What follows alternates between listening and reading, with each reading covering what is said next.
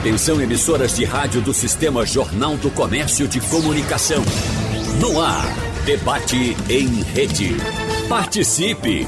Rádio Jornal na internet. www.radiojornal.com.br Você que depende do uso de carro particular na própria rotina tem enfrentado, sem dúvida, um desafio cada vez maior para tirar o automóvel de casa o aumento no preço dos combustíveis. O valor da gasolina acumula alta de 73% só neste ano.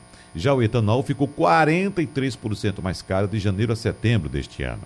Além de quebrar a cabeça fazendo contas para escolher a opção mais vantajosa na hora de abastecer, você que é proprietário de veículo busca, claro, estratégias para garantir o maior rendimento possível desse líquido precioso. O debate de hoje vai exatamente tratar desse assunto, como economizar. Há dispositivos que de fato fazem com que o veículo consuma menos combustível e o seu comportamento na hora de guiar o carro, quanto interfere no consumo do combustível. Por isso, nós convidamos especialistas no assunto para que você possa, quem sabe, aliviar um pouco aí o peso dos combustíveis no seu orçamento. Por isso, nós convidamos e agradecemos mais uma vez a presença aqui do professor e economista Sandro Prado. Professor Sandro Prado, muito obrigado mais uma vez. Bom dia para o senhor. Bom dia, Wagner. Eu que agradeço estar aqui no meio de feras do setor automobilístico. Coisa muito boa, viu, professor? É uma maravilha, sempre é muito bom conversar com quem entende muito desse assunto. Por exemplo, o proprietário de uma oficina especializada em instalação de GNV, a gente sabe que a procura cresceu muito pela instalação desse tipo de dispositivo. Ele tem experiência de mais de 20 anos nesse ramo e certamente tem muito que nos contar aqui a respeito do gás natural veicular. Seja bem-vindo, Eimar Moraes. Bom dia para você. Bom dia, Wagner. Bom dia ouvintes. Agradeço o convite e cumprimento o Alexandre e o Alexandre Prado. Muito obrigado pela presença.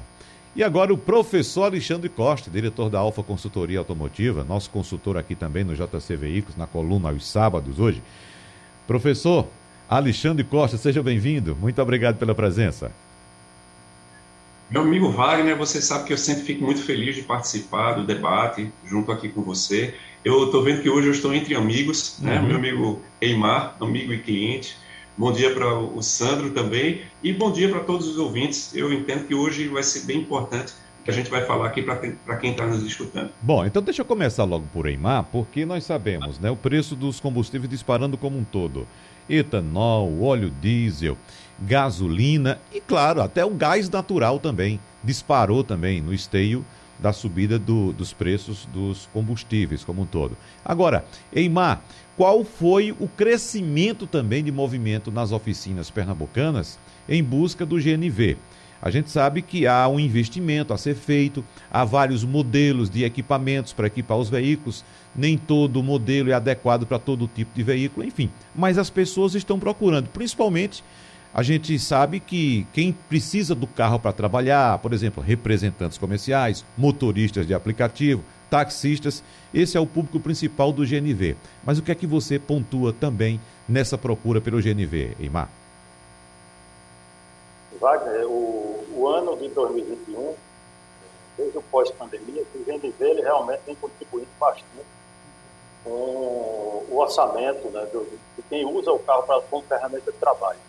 Hoje, a economia proporcionada pelo gás gira em torno de 50%, 55% do gasto quando comparado à gasolina. Quando comparado ao etanol, a economia chega a mais de 60%.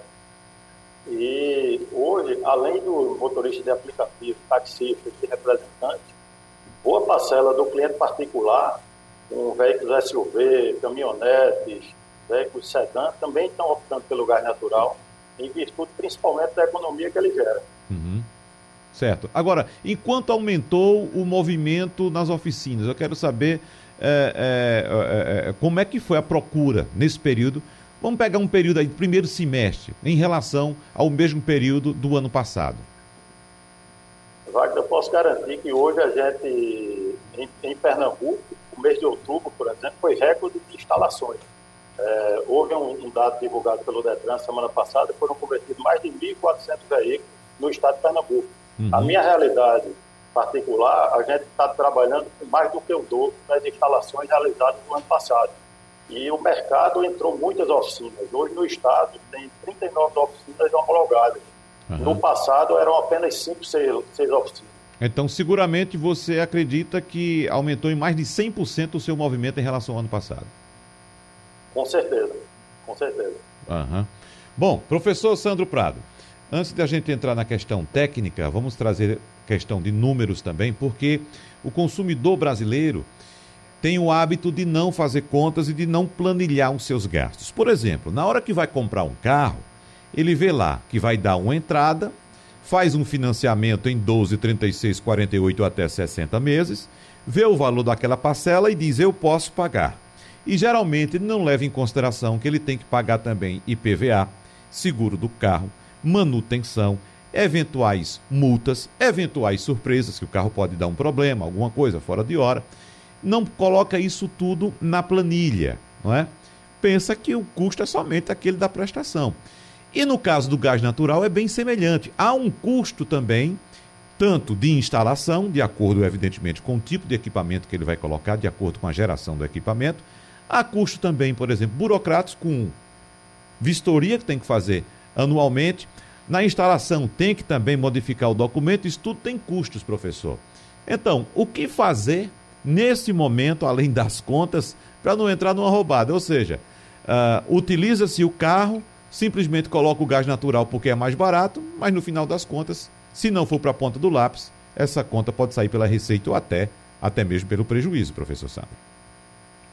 É, Wagner, é, a gente não estava muito acostumado a ficar fazendo conta, principalmente pessoas particulares que não trabalhavam direto com carro é, em relação ao gasto de combustível, assim como também a gente não estava muito habituado com energia elétrica, né? A gente às vezes deixava as luzes acesas, isso era muito comum.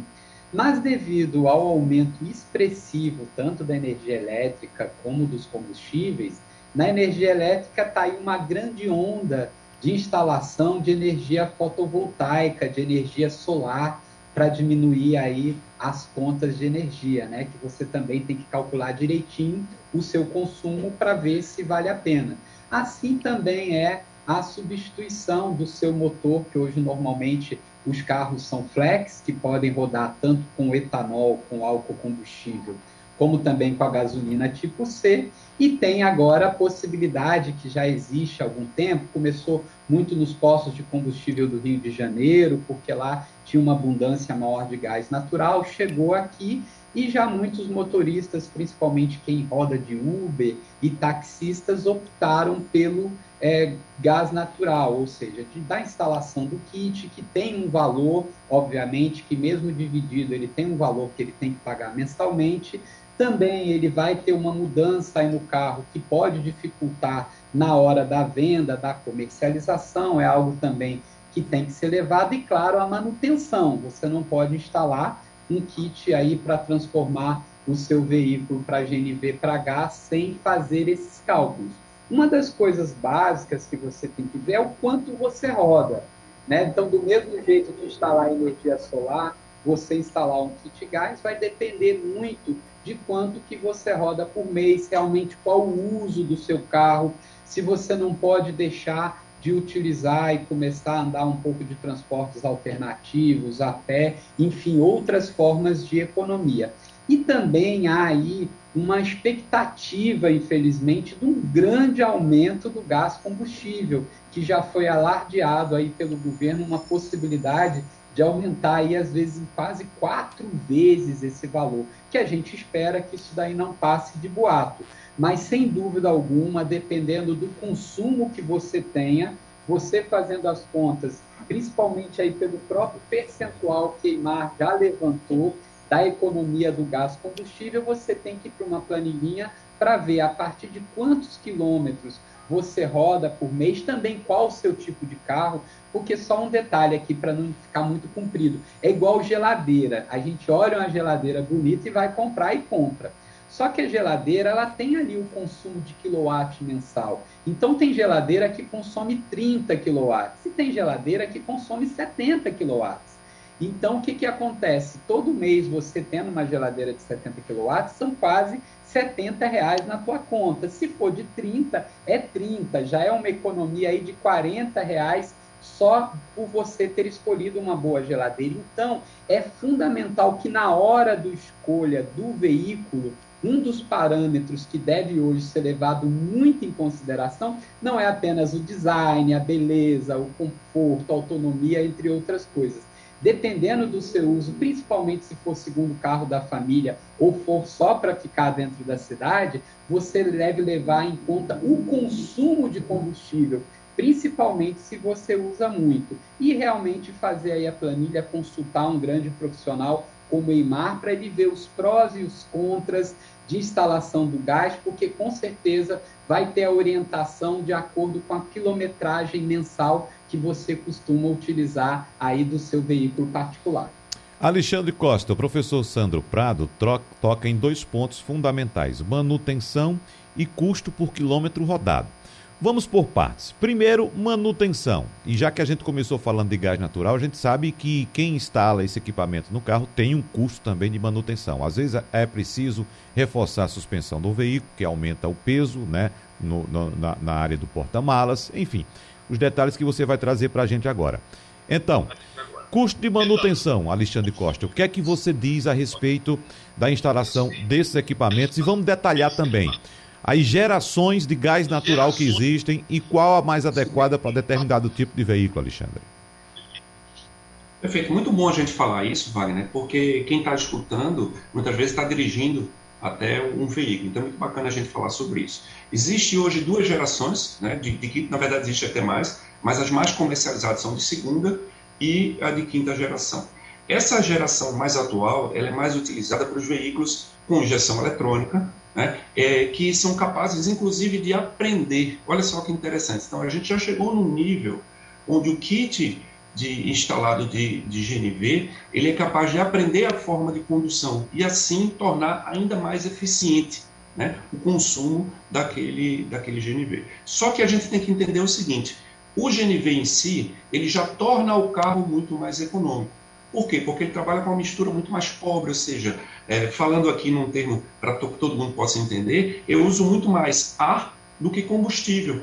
Então, por conta disso, eu tenho uma economia significativa no final do mês. Então, só pelo fato de eu já fazer a instalação, uma conversão para o GNV, eu tenho uma tendência de ter economia de combustível. Tá? Outro ponto importante é a questão da manutenção. Para que você tenha um melhor ganho, melhor aproveitamento na conversão do seu carro para GNV, é importante que o sistema de ignição tenha sido revisado, porque vamos entender que quem queima o combustível é o sistema de ignição, que a gente chama bobina, o cabo e a vela. Então a gente sempre recomenda que antes de fazer a instalação, isso a própria oficina que faz a conversão, ela pode fazer essa revisão e substituir alguns itens, por exemplo, uma vela gasta, ela pode prejudicar muito a eficiência do sistema. Então é recomendado que o sistema de ignição do veículo esteja em ordem, tá? assim como a troca do óleo, todo o, o motor esteja com a manutenção em dia, porque assim você vai aproveitar muito mais a eficiência do GNV. Outro ponto importante do GNV é que ele não carboniza o motor. O que acontece com a gasolina e o GNV é que, quimicamente aqui falando, a gasolina ela é uma cadeia de carbono muito grande. Então você imagina ali de 7 a 8 carbonos abraçadinhos é uma molécula enorme. Então quando o sistema de ignição queima essa gasolina, ficam resíduos. Esses resíduos no motor a gente chama de carbonização. No caso do gás, né, a gente está falando do GNV, é gás natural veicular, ele é basicamente metano. Então, quem lembra ali que a gente estudou para fazer Enem, para fazer prova de vestibular, o, o, o MET quer dizer um carbono só. Então, como ele só tem um carbono na sua estrutura, a queima é muito mais limpa. Então, o, o pessoal fala, ah, o, o, bacana é que o gás ele limpa o motor. Na verdade, o gás não limpa. Ele não acumula carbono no motor. Então, no médio e no longo prazo, você vai diminuir seu custo de manutenção com o próprio motor. Então, entenda que o GNV ele traz uma economia imediata, sim. Lógico que você tem que avaliar, como o Sandro falou, porque há um investimento nisso, né? Então eu tenho que rodar um mínimo ali de quilometragem para ter o retorno desse investimento, mas no médio e no longo prazo eu tenho outros benefícios, que é a menor manutenção do motor pelo fato de não ocorrer a carbonização. Lembrando de fazer a, a, verificação, principalmente do sistema de ignição. Sabe outro ponto importante, Wagner, e o pessoal que está nos escutando, que é, isso pouco se fala, meus amigos, mas o GNV hoje é a matriz energética menos poluente que a gente tem para uso em veículos automotores. Então, você, quando você tem uma frota, eu fiquei muito animado, até anotei aqui meu amigo Imar, essas 1.400 instalações, que realmente é recorde aqui no estado, você imagina que são 1.400 veículos que rodam muito, porque quem está instalando são pessoas que convertem, e esses 1.400 veículos estão usando uma matriz energética de baixa emissão de carbono, que isso está ajudando também no, no meio ambiente. Então, a gente tem um impacto disso também no longo prazo. Sobre a questão da suspensão que você falou, Wagner, isso é importante também, que o kit de gás ele acrescenta peso no veículo. E o principal é justamente o cilindro, que vai pesar aí, quando estiver cheio de 60, 80 quilos, a depender da capacidade. O que a gente recomenda também é que faça-se, lógico, a verificação do estado da suspensão, porque aquele peso ele é permanente, e a gente recomenda, em muitos casos, a substituição por molas, que são molas específicas para carro com GNV. Inclusive, pouca gente sabe disso. Não é necessário trocar o amortecedor, amortecedor só se estiver estourado, mas você fazendo a troca pela mola adequada para a GNV, que isso se vende para cada carro, então é uma mola que tem uma, uma capacidade de suportar carga maior, então você mantém a altura do veículo, tá? mesmo com esse peso adicional do GNV. Então não precisa estar colocando cálcio de mola, não existem molas específicas para isso. Por isso que a gente recomenda, em caso de conversão, procurar oficinas especializadas que possam dar essa orientação. Não é tão somente converter o carro, é fazer uma revisão no motor antes, tá? fazer a conversão no kit com o kit adequado para o teu sistema e, se tiver disponibilidade da mola, fazer também a instalação da mola, porque isso vai ajudar muito na suspensão traseira, com certeza. Antes de falar do outro item que eu citei para você, Alexandre, Sim. deixa eu saber aqui de Eimar se ele tem alguma observação a fazer. Eu percebi que ele estava, acho que levantou a mão, acho que quer fazer algum, alguma observação em algum ponto. É isso, Eimar, ou foi impressão minha? Não, não, foi impressão. E Alexandre, eu acho que explanou muito bem realmente esse, esse ponto é, que às vezes o pessoal tem dúvida, o usuário, entendeu? A gente recomenda a manutenção normal recomendada pelo fabricante e uma, uma, uma atenção maior exatamente nessa parte de ignição e é onde você percebe o gás ele é mais sensível, você tem que precisa estar com, a, com as velas e cabos sempre em dia para ter uma queima perfeita. Uhum.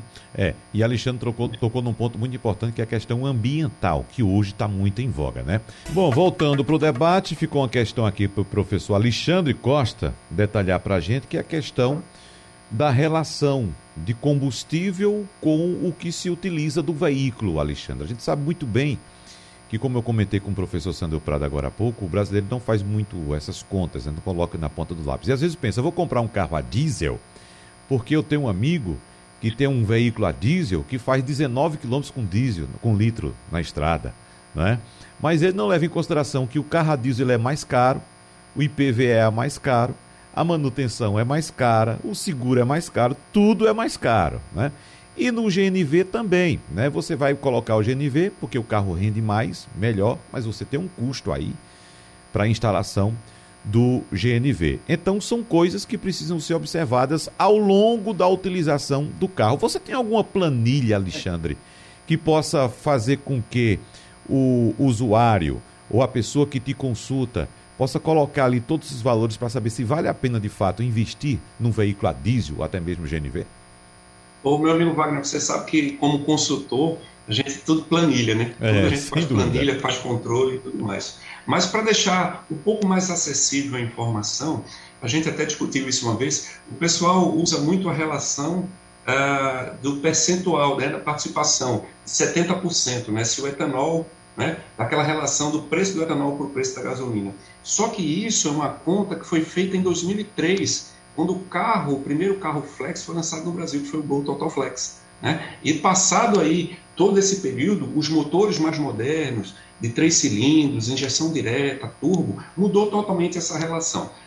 Quem, quem já escuta a gente aqui na, na rádio sabe que eu sou um adepto do etanol por uma questão de princípio, por, pela questão de redução de emissão de carbono.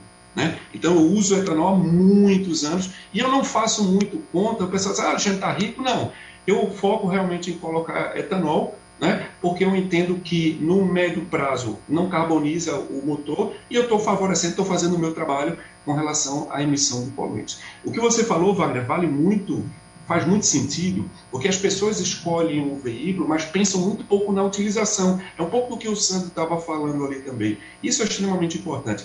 O carro a diesel no Brasil, a depender da comparação com um, modelo similar, flex, ele chega a ser até 40% mais caro. Por quê?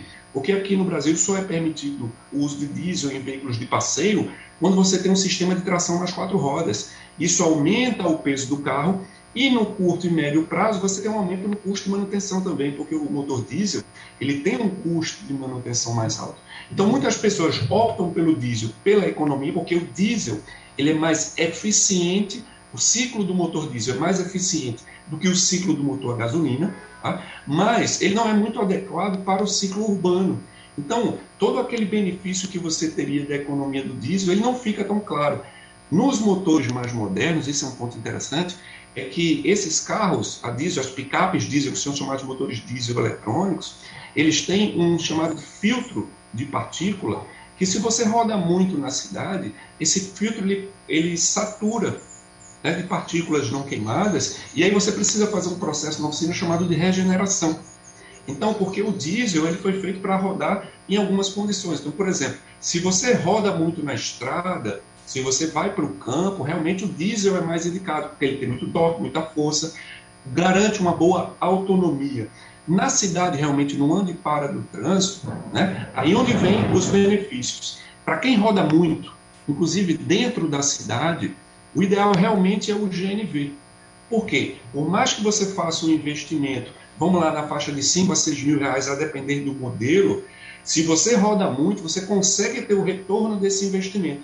Coisa que no diesel, a diferença que chega a ser 40%, vamos dizer, em alguns modelos dá mais de 40 mil reais, você não consegue, no, durante a vida útil desse carro na sua mão, você não consegue ter esse retorno. Então, muitas vezes, aí isso faz, essa mentalidade do brasileiro faz com que o modelo a diesel seja supervalorizado no Brasil e o modelo flex seja subvalorizado. Ah, não, porque picape tem que ser diesel mas na verdade você não termina não tirando esse retorno. Se você for fazer a conta, realmente você não consegue pagar a diferença. Né? Então, o que, é que eu recomendo? É de acordo com a utilização. Então, por exemplo, eu uso muito etanol, eu tenho um carro com motor 3 cilindros, que é o carro da empresa, que eu consigo fazer 8,5 na cidade com etanol nesse trânsito de Recife. Eu acho isso espetacular. Quando o trânsito está leve, eu consigo fazer, pasmem, 10 km por litro com etanol. Então você vê que é uma, uma diferença considerável. Se eu usar gasolina, isso vai. Olha, a gente tem modelos hoje, três cilindros, que consegue fazer 12, 13, 14 km por litro com gasolina. Você imagina isso agora com o GNV, você tem uma autonomia. Wagner, um ponto importante para a gente entender que a gente sempre fala de economia de combustível. Mas aproveitando que, que esse programa atinge muita gente, o pessoal está dirigindo o carro nesse momento, vamos pensar em autonomia. O que é que eu posso fazer para chegar mais distante com aquele combustível que eu tenho no tanque? Então o GNV é interessante porque ele vai somar a tua autonomia que tu tem no tanque de combustível mais a capacidade do cilindro. Então você consegue rodar muito mais. Então o ganho também vem disso, viu gente?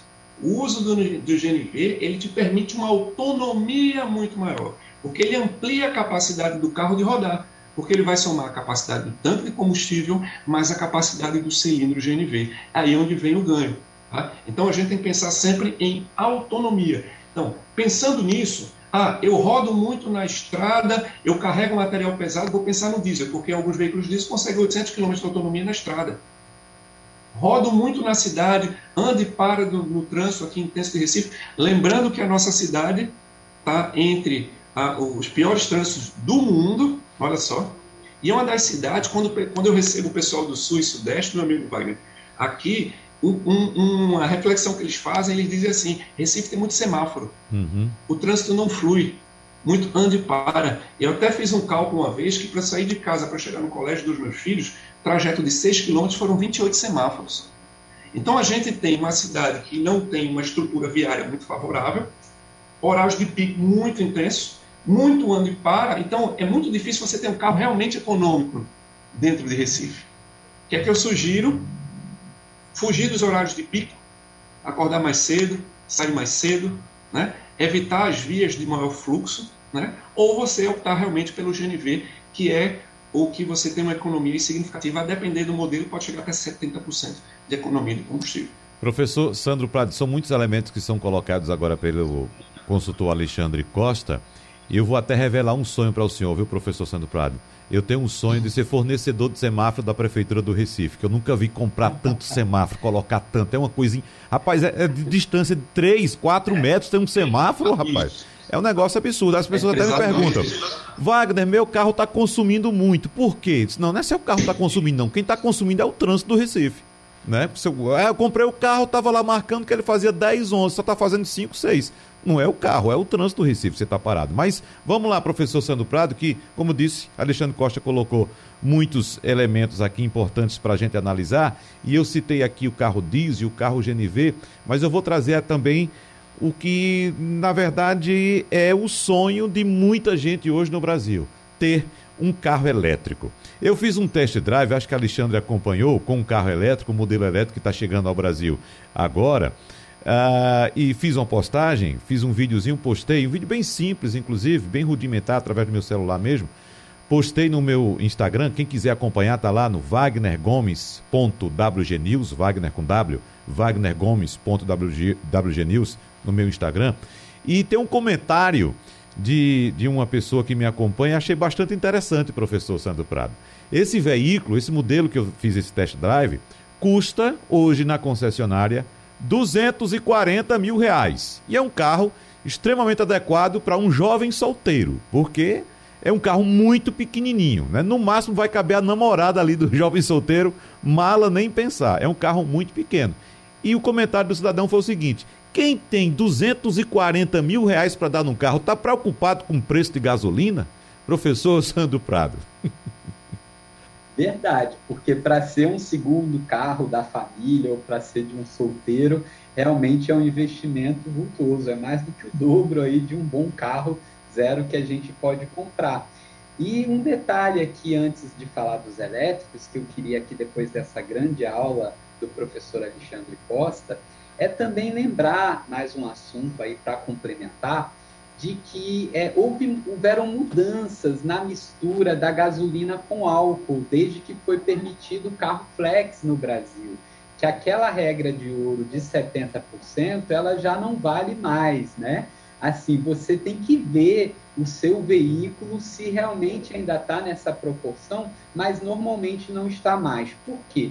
A Agência Nacional de Petróleo e Gás, ANP, ela agora, para que você faça a gasolina que a gente consome, que é a gasolina do tipo C, né, nós temos a gasolina pura, que ela é transformada nesse combustível que a gente usa, que não é de boa qualidade, diga-se de passagem, e tem uma mistura de até 25% de álcool. Então, na verdade, quando a gente compra já a gasolina, ela não é a gasolina pura como vendida em alguns países, ela já tem um quarto no seu percentual é de álcool combustível, fazendo com que a gasolina não tenha mais aquela é, é, é, rentabilidade quando você vai ver com custos como tinha. Então, aquela história de você dividir o preço do etanol pelo da gasolina e se o resultado for menor que 0,7 você abastece com álcool e maior com gasolina, você primeiro precisa ver, fazer um estudo do seu automóvel com os dois tipos de combustível para ver a realidade do seu carro específico, porque essa regra de ouro aí, no meu entender, ela está um pouco furada. E a gente sabe que também, aí como ele colocou bem da tecnologia dos motores, enfim, outras coisas, mas era só algo que eu queria colocar. E quanto a essas novas tecnologias, a gente realmente está na expectativa de uma substituição dos combustíveis fósseis com base do petróleo, principalmente, porque além de extremamente poluente, nós estamos aí com uma crise mundial né, de fornecimento e abastecimento de petróleo, nós estamos com um preço extremamente caro aqui no Brasil, com viés de alta, infelizmente. Agora vem o inverno no hemisfério sul. Nos Estados Unidos, por exemplo, quando a gente vê aqueles filmes que todo mundo tá com aquele casacão ali na neve quando chega em casa só fica de camiseta, é porque a maioria das residências e todos os locais nos Estados Unidos eles têm aquecimento, e esse aquecimento tem como base a combustão, principalmente de petróleo. Tanto que os Estados Unidos é um dos maiores importadores de petróleo do mundo. Então, com o aumento da demanda agora no nosso verão e inverno no hemisfério sul, há uma tendência ainda maior do preço do combustível subir, e a gente sabe que quando sobe o preço da gasolina, há uma tendência do álcool combustível subir também. Então, já vendo aí todas essas vantagens colocadas aí tanto por Alexandre como Eimar, realmente é um momento de se estudar aí a possibilidade da transformação para o GNV, enquanto inicialmente os preços dos carros elétricos está extremamente elevado.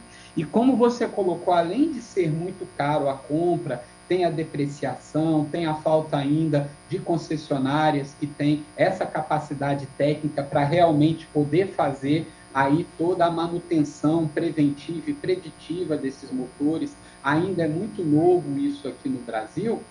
A gente vai ter que calcular essa depreciação também desse investimento, assim como o carro movido a diesel e possivelmente, dependendo de quanto você vai andar, você não vai economizar né? Porque por enquanto, como a venda é muito baixa ainda, os preços são muito elevados. Então ainda não é momento do investimento em carro elétrico, embora fosse o ideal, principalmente para a questão do nosso ecossistema. Mas ainda precisa aumentar muito a produção, desenvolver muito mais a tecnologia para a gente esperar que esses carros aí que estejam na ordem de 240 mil caiam para aí 120, 140 mil e, sobretudo, que eles possam aí dar um pouco mais de comodidade, que como você bem colocou, Wagner, ainda são carros muito diminutos, principalmente para ser um segundo carro de família, do carro ainda de um, adolescente, de um, de um né, adolescente aí na idade acima de 18 anos, claro, que vai sair para dar uma volta, enfim, mas já para uma viagem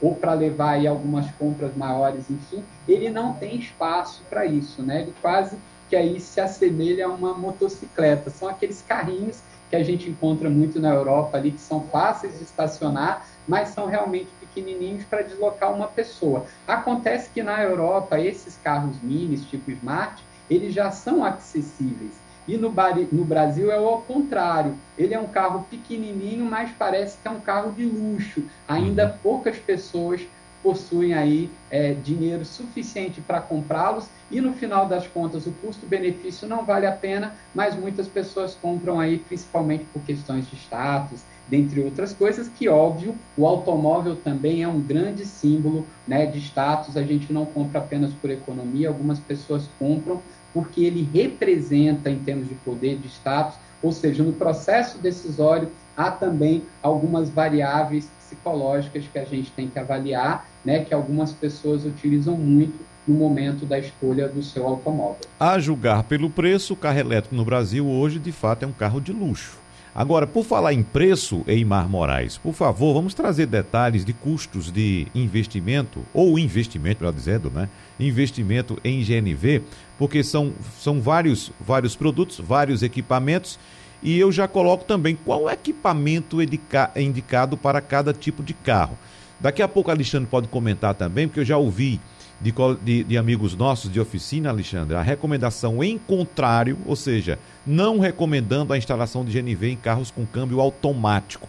A indústria também me parece que não orienta ou não, não recomenda a instalação ainda de GNV em motores com turbo compressor. E são muitos motores turbinados hoje no mercado que nós temos. Praticamente, eu acho que até a maioria já sai com turbo compressor. Mas, Eimar, esquisito para você, o tipo adequado para qualquer para determinado veículo e os custos, Eimar, ou investimento. Vamos lá, Wagner. Hoje nós temos kits a partir de R$ 3.900, que seria o kit de entrada, o segunda geração, que ele é adaptado em carros carburados e o carro de injeção monopoint, um veículo mais antigo. O kit de quinta geração, que já equipa os veículos flex, os carros de é a maior parte dos kits instalados, é o carro de quatro cilindros, os veículos ciclo o, você consegue hoje a partir de 5 mil reais, entre 5 e 6 mil reais, conforme o Alexandre até já tinha comentado. E hoje nós temos já o equipamento para veículos o, de sexta geração, que são para os veículos injetados. Tem vários carros no mercado que inclusive estão entrando também. Os lançamentos agora estão vindo com sistema de injeção direta. E com relação ao carbo turbo, nós temos equipamentos com, com sistema de OBD integrado e tal, que conseguem uma calibração e temos vários casos, como o Onix Plus ou, ou, ou, outros veículos rodando aí, normalmente utilizando o kit geração 5 com um sistema específico. O importante é que você respeite essa calibração, entendeu? Você realmente a, a, aplique o kit adequado, o kit que vai ter recurso de, de calibração, e com isso você vai ter uma conversão perfeita e o retorno do investimento mais rápido. Uhum. Voltando a um, um, ponto que o professor e Alexandre falou, que é em termos de retorno de investimento, um motorista de aplicativo ou um taxista, hoje, ele consegue tirar um investimento de um equipamento de GNV que custa entre 5 e 6 mil reais em dois meses e meio. Esse pessoal hoje roda em torno de 200, 250 quilômetros por dia e tem um custo com gasolina de 150 a 200 reais. O GNV ele reduz isso em 52%. Ele consegue pagar o equipamento o financiamento do carro, como o professor falou aí, muitos deles, ele tira a letra, como ele chama, ele paga a letra do carro, ele, ele, e sobra o dinheiro, e sobra renda, entendeu? O GNV hoje viabiliza viabiliza a atividade, muitas atividades. Uhum. Agora, Eimar, Eimar a, a indústria automotiva no Brasil, sabendo dessa ansiedade do, do, do consumidor em buscar, claro, vantagens na hora de abastecer, a indústria pensa também na hora da instalação do GNV, os carros já vêm hoje com uma certa, digamos, ajuda o encaminhamento da indústria para instalação de GNV, ou a indústria não pensa na instalação de GNV? Os carros não são, de fato, pensados para a instalação de GNV aqui no Brasil.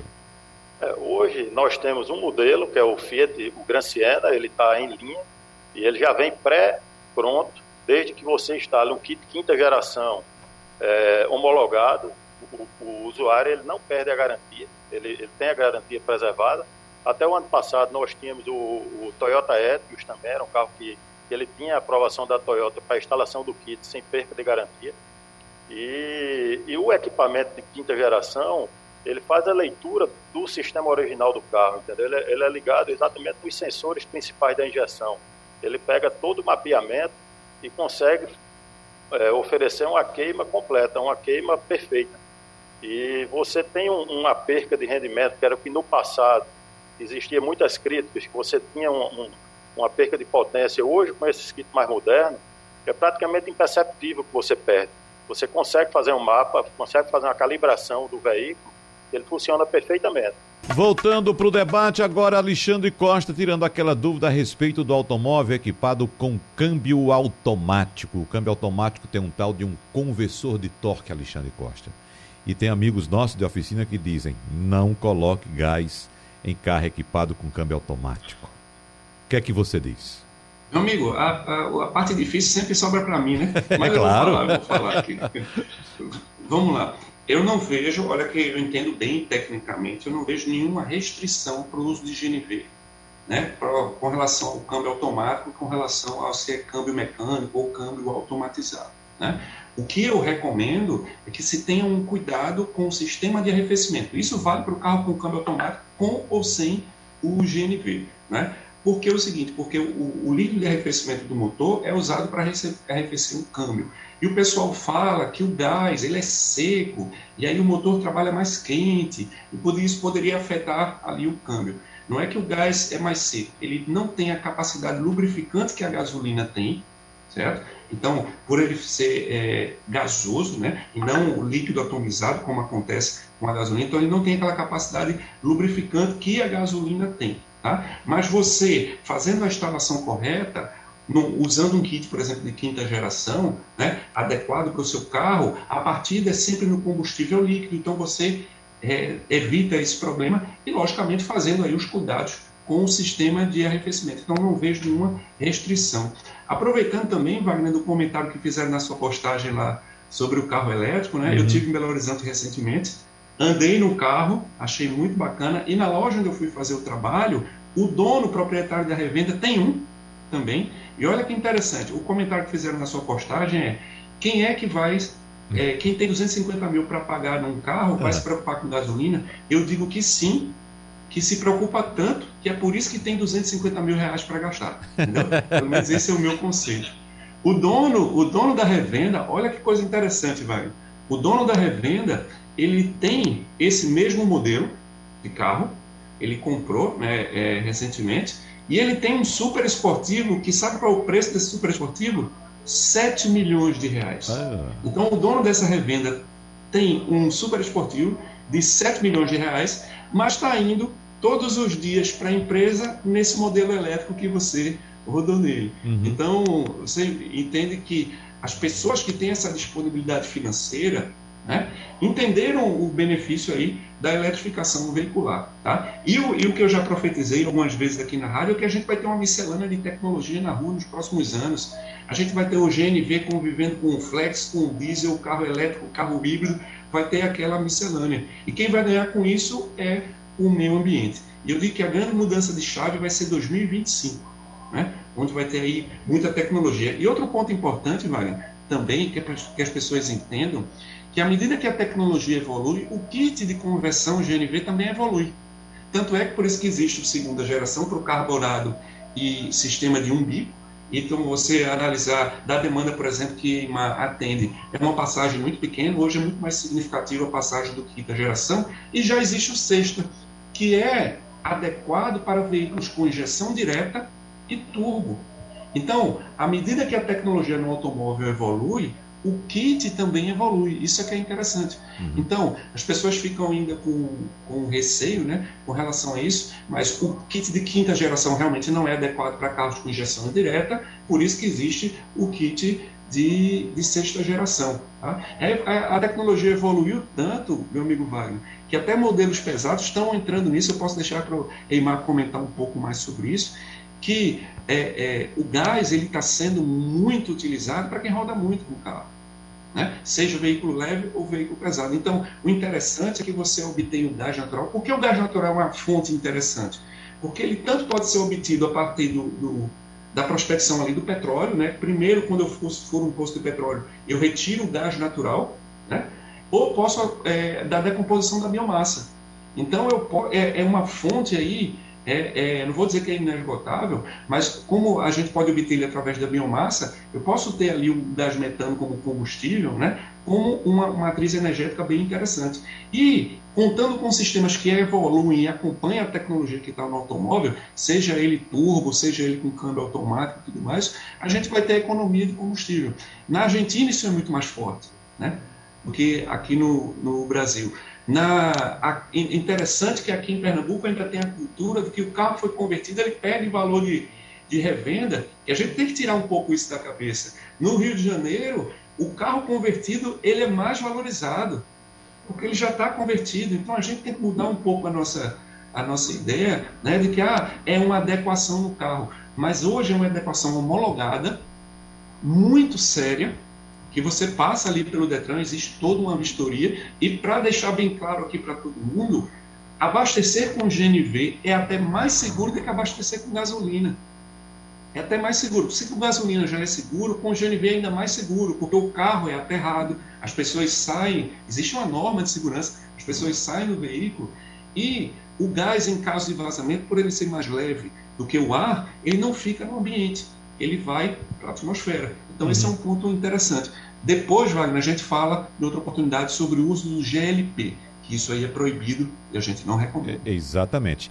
Eimar, uh, me diz uma coisa, em relação ao preço, você já citou, agora, nas lojas é possível ter acesso também a financiamento, porque é um custo relativamente alto, né? Para quem tem um carro, por exemplo, um carro popular na casa dos 30, 35 mil reais, de repente fazer um investimento de 5, 6 mil reais é um custo relativamente alto. Existe a possibilidade de financiamento direto nas oficinas já? Sim, Wagner. Hoje nós temos o, o financiamento, acabou de ser lançado inclusive pela AGE, que ele aborda motorista de aplicativo, é, taxistas, representantes comerciais em até 24 vezes, com a taxa de 0,99. É o que a gente tem de mais atrativo hoje no mercado. E tem o parcelamento do cartão, o parcelamento em 18 vezes, também via CDC. Uhum. Tem algumas outras formas de parcelamento do kit. Muito bem. Agora, professor Sandro Prado, para a gente fechar a nossa conversa hoje, infelizmente o tempo é, é menor do que a quantidade de assunto que a gente tem, como sempre, né? Mas eu queria tocar também na questão ambiental, professor Sandro Prado, porque quando se pensa em carro elétrico, pensa logo, ah, não vou jogar nenhuma partícula de carbono na atmosfera. Depende, né, professor? Porque de onde vem aquela energia onde você abastece seu carro? Na Europa, por exemplo, o carro elétrico ainda não é considerado um veículo 100% limpo, porque a, a, matriz energética europeia ainda depende muito do combustível fóssil, inclusive também do carvão. Mas um ponto, eu acho que a Alexandre já tem informação a respeito disso, é que o mundo está voltado hoje para o veículo híbrido brasileiro abastecido com etanol porque o etanol retira a produção do etanol, no caso da cana-de-açúcar, retira carbono da natureza, né? E quando devolve esse carbono é numa proporção bem menor do que um combustível fóssil. Então, um veículo híbrido abastecendo as baterias do, do motor elétrico com a partir da combustão do etanol, ele é considerado hoje o veículo menos poluente do planeta, professor Sandro Prado. É, que a gente sabe que a Europa, principalmente, os Estados Unidos, ainda depende muito das termoelétricas, né, que são bastante poluentes, de energia nuclear. Então, a energia elétrica, quando ela vem de fontes renováveis, como é o caso da energia fotovoltaica, da energia eólica, aí sim você vai estar realmente contribuindo bastante para o meio ambiente, o etanol, que as pesquisas no Brasil começaram já há mais de 100 anos, por causa justamente da gente ser aqui no Nordeste o berço da cana-de-açúcar, comprou álcool. Então, o Brasil ele tem uma tecnologia muito avançada do uso do etanol como combustível. Né? O setor supraalcooleiro pernambucano ele evoluiu muito justamente porque, como alternativa para a produção aqui no estado, a gente já abastecia os carros. Então, a gente se fala de etanol no Brasil há muito mais tempo do que, na verdade, na Europa e outros países, só que eles começaram a alardear lá mais depois, principalmente, acho que a Fórmula Indy norte-americana, que a gente não etanol. Que, eita, nós temos aqui o álcool combustível, que é aí no mundo algo bastante aí é importante como tecnologia. Então, nós somos um dos países de ponta na produção de um combustível advindo de fontes renováveis, como é o caso do combustível através da cana-de-açúcar. Então, nós estamos aí na vanguarda dessas tecnologias que geram menos poluentes e, como muito bem colocado aí pelo Alexandre Costa, é uma das preocupações não só do presente, mas principalmente no futuro, que nós tenhamos aí cada vez mais veículos menos poluentes, muito mais adaptados a esse nosso momento, aonde o consumidor prima muito por responsabilidade ambiental e social das empresas e nos veículos isso não será diferente. Alexandre Costa, só para finalizar, eu quero dizer a você, já que você comentou agora há pouco que é preciso a gente escolher um horário alternativo para sair de casa com o carro, ou mais cedo ou mais tarde, evitar o horário de pico. Amigo, sinceramente, eu digo a você que na situação do Recife hoje em dia, na, na verdade, da região metropolitana, se correr o bicho pega, se ficar o bicho come. Não tem para onde correr. Eu já tentei fazer isso, mudar de roteiro, meu amigo. É difícil, Alexandre Costa. Mas é isso, mas vamos lá, né? Oi? Eu moro em Jaboatão e eu pego o Bernardo Vieira todos os dias, né? Uhum. São 3 quilômetros de avenida e você demora 30 minutos para percorrer. Meu Deus, é. É, é isso mesmo. Eu faço 40, eu faço 6 quilômetros em 40 minutos, você tem ideia? 6 quilômetros, não é? Então, deixa eu agradecer aos participantes do debate hoje, ao proprietário de oficina especializada na instalação de GNV, Eimar Moraes, ao diretor da Alfa Consultoria Automotiva, nosso consultor Alexandre Costa, e também mais uma vez ao professor economista Sandro Prado pela participação no debate de hoje. E você que nos acompanha, eu lembro que o debate é repetido amanhã às duas e meia da manhã. Muito obrigado, pessoal. Abraços a todos e até a próxima. Sugestão ou comentário sobre o programa que você acaba de ouvir, envie para o nosso WhatsApp 99147 8520.